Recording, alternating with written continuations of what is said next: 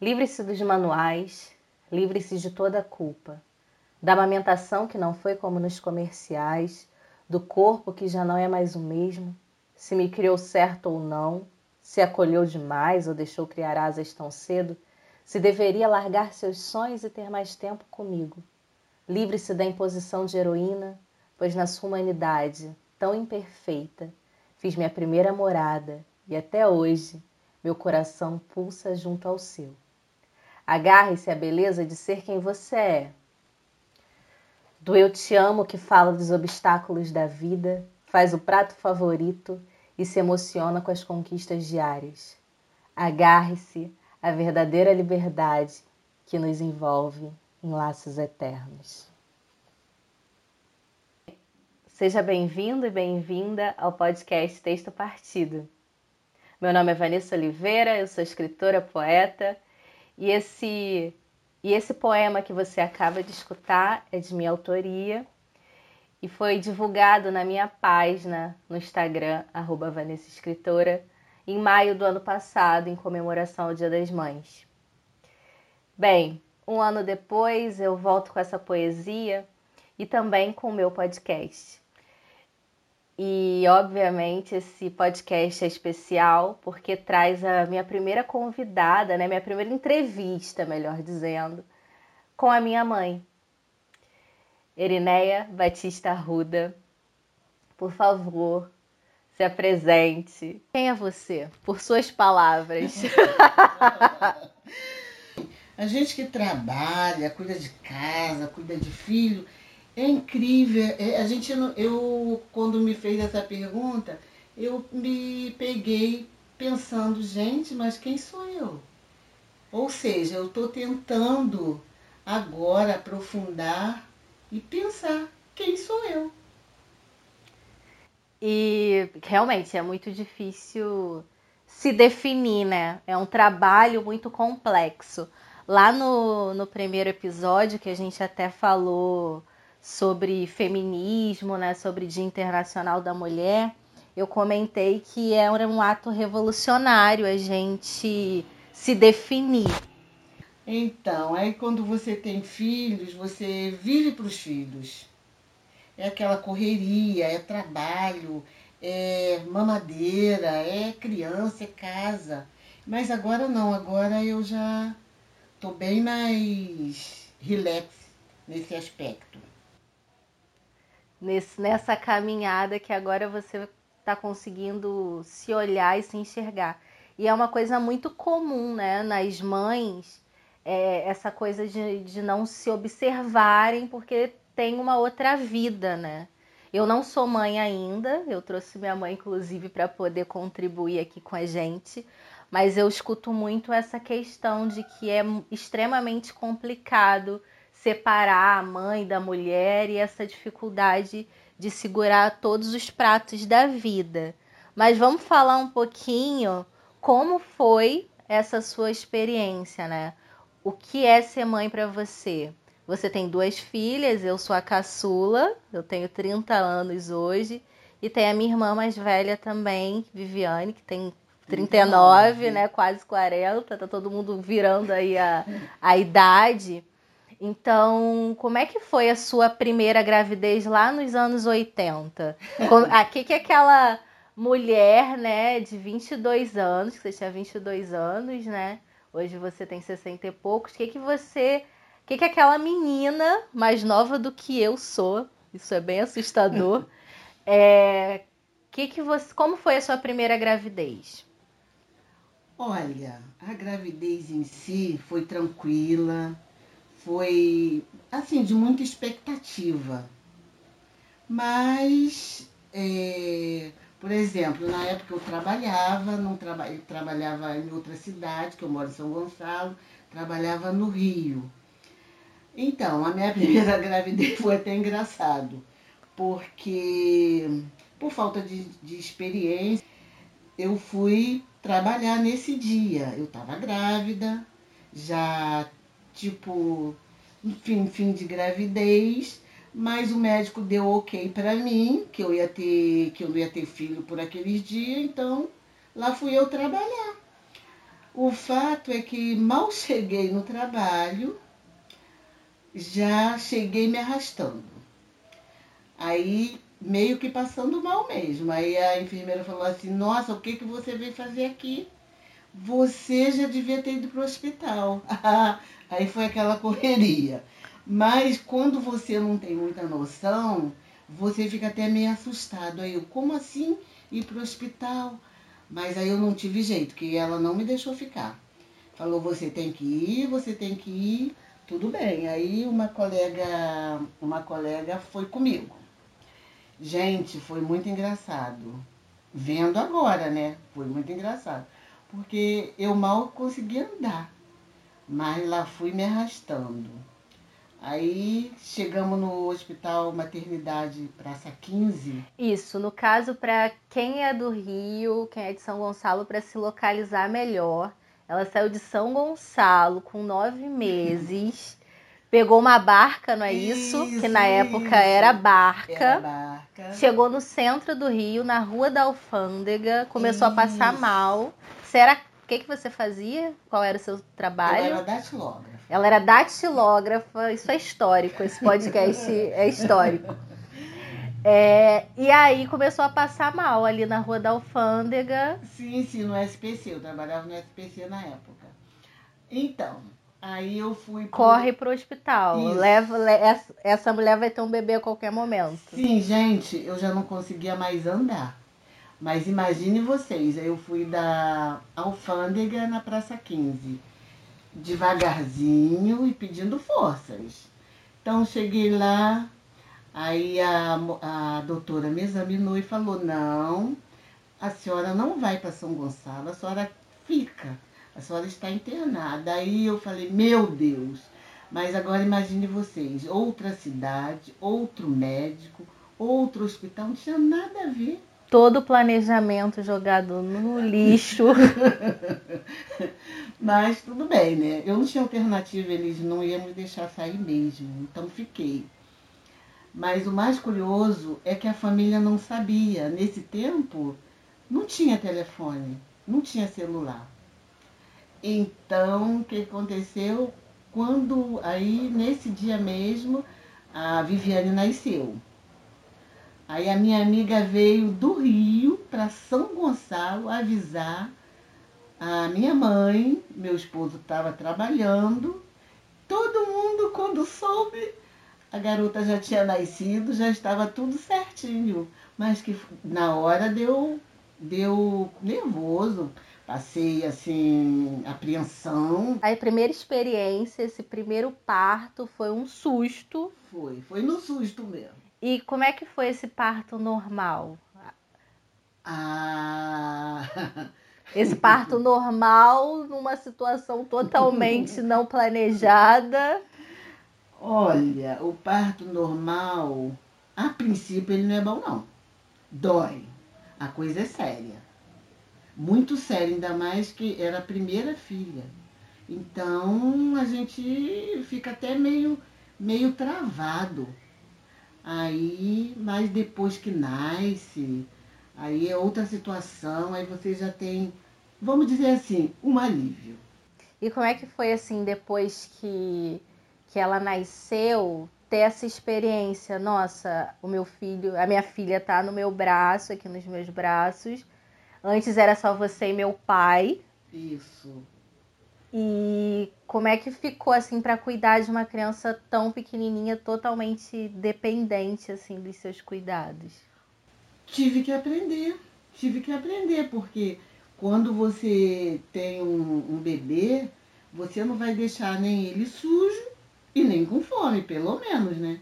O resto você vai aprendendo depois. Vai, vai lembrando coisas que você ajudou sua mãe com seu irmão então, as minhas dificuldades foram sanadas a partir daí.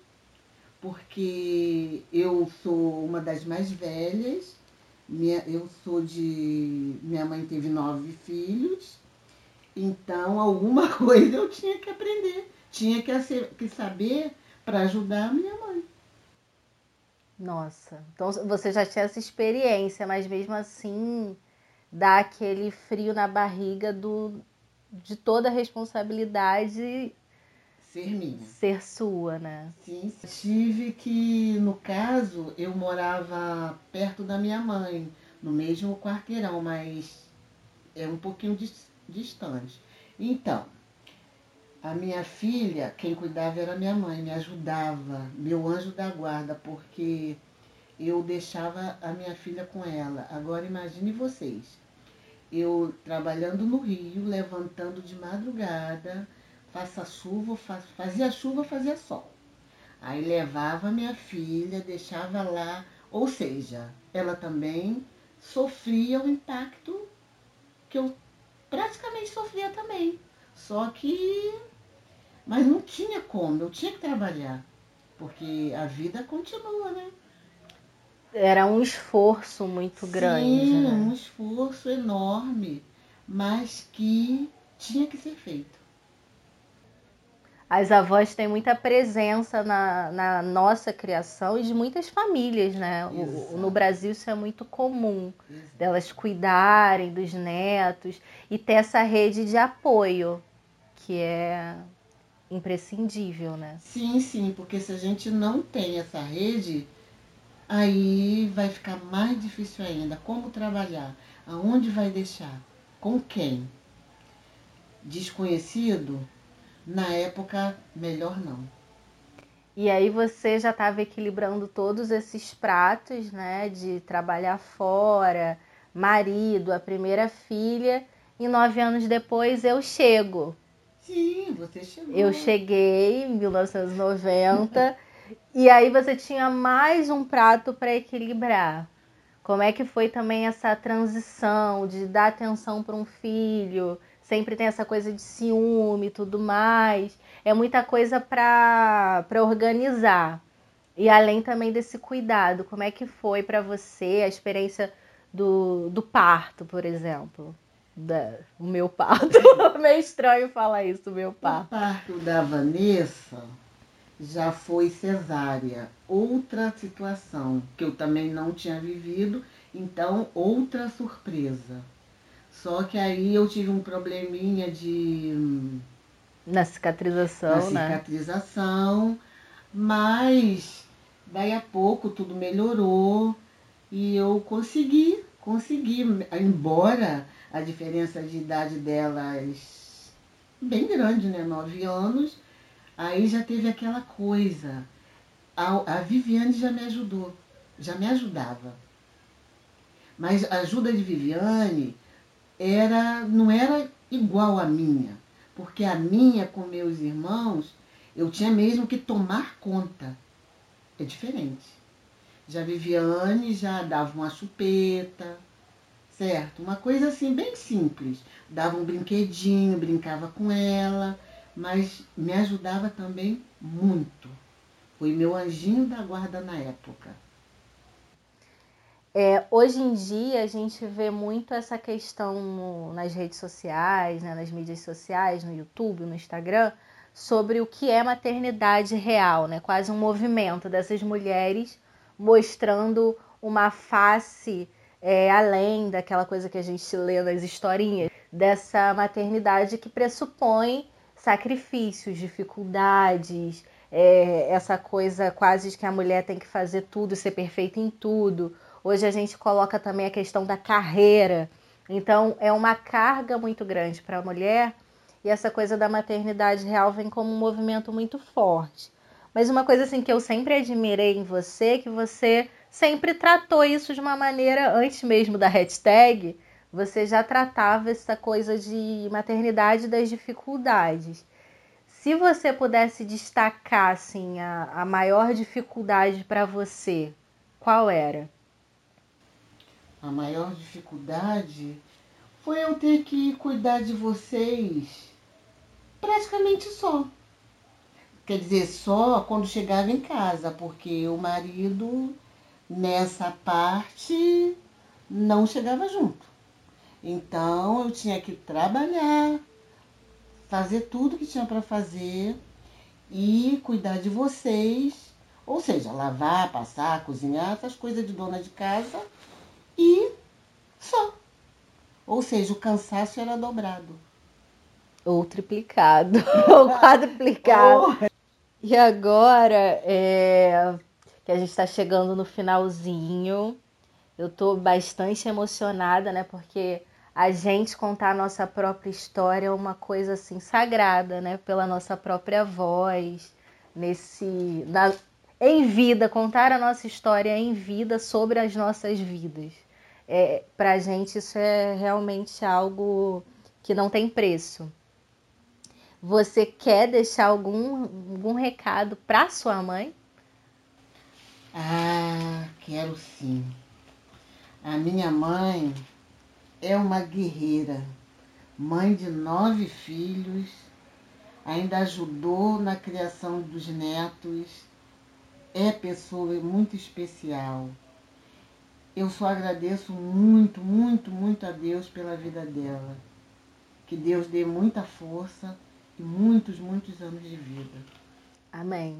Amém, amém, amém. Amém. E agora que você já falou sobre a sua história, já agradeceu pela vida da sua mãe, a minha avó maravilhosa, eu também vou falar, né? Vou falar o quanto é importante que você esteja aqui, que a gente esteja nesse momento falando sobre nós e dizer que talvez a coisa mais importante que você me dê essa esse olhar, ter responsabilidade sobre os próprios atos, respeitar as outras pessoas independente de qualquer coisa.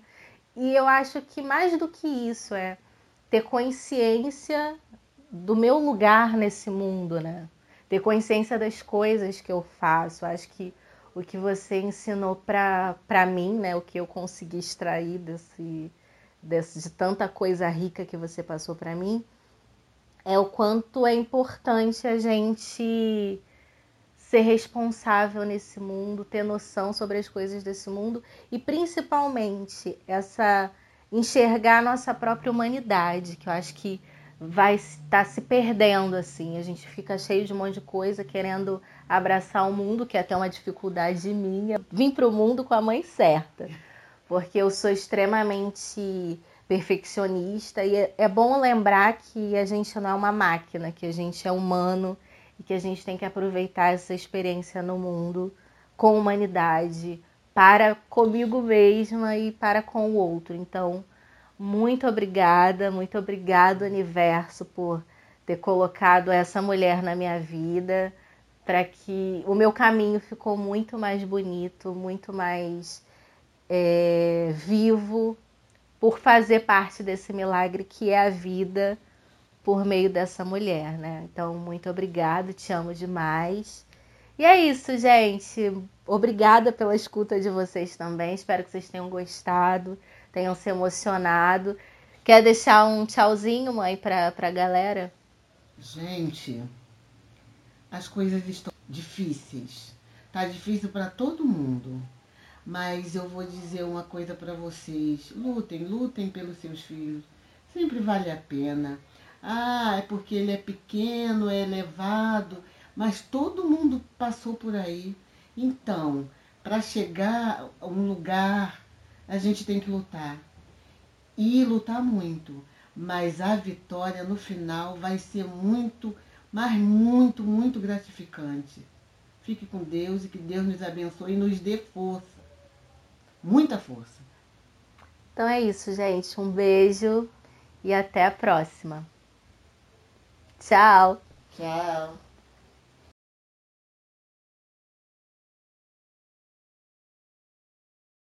podcast Texto Partido. Afeto em palavras simples e gigante.